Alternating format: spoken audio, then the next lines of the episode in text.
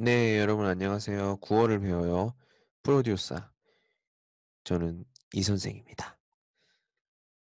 자, 오늘은 세 번째 짝사랑에 대해서 해볼게요. 와, 이 제목만 봐도 참 마음이 설레는, 설렌다고 해야 되나요? 조금 안타깝기도 하고 예, 그런 짝사랑입니다.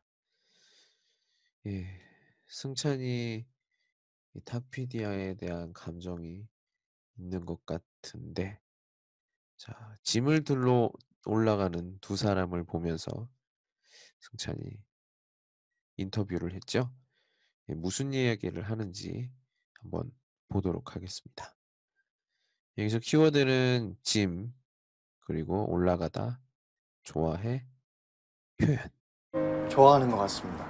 티 안 내려고 무지 애는 쓰시는데 네, 이번에 인상 깊은 대사에 대해서 보도록 하겠습니다. 첫 번째, 좋아하는 것 같습니다.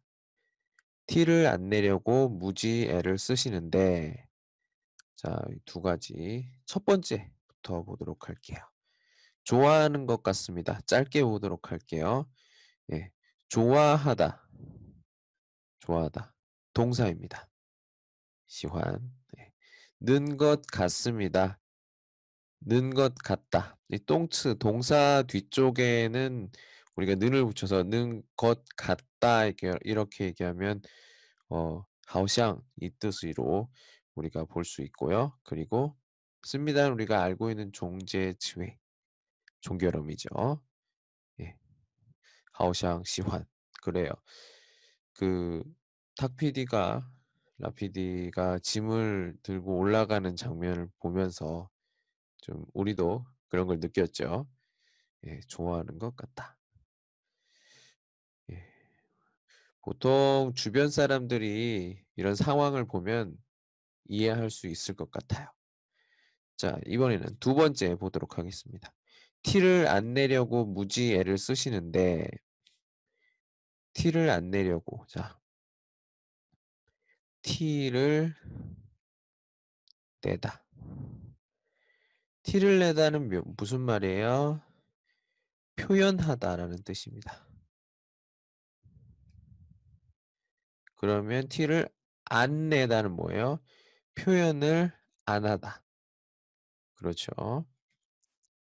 려고는 어떤 의도를 얘기해요. 그러니까 표현하지 않으려고. 그러니까 겉으로 보이지 않게 하려고. 무지. 무지는 우리가 비슷한 말로 무척. 예. 또는 뭐 많이 이렇게도 우리가 볼 수 있고요. 애를 쓰시는데 애를 쓰다. 애를 쓰다는 노력하다라는 말과 똑같습니다. 예. 있는 데는 뒤쪽에 오는 하나의 문법 문법이고요. 티를 안 내려고 무지 애를 쓰시는데 여기서 중간에 시는 뭐예요? 우리 쓰는 높임말로 쓰이는 것이죠. 예, 이렇게 여러 가지 표현과 어, 문법들 얘기를 해봤습니다. 티를 안 내려고 무지 애를 쓰시는데 자, 두 가지에 대해서 해봤습니다. 예, 오늘은 여기까지. 안녕.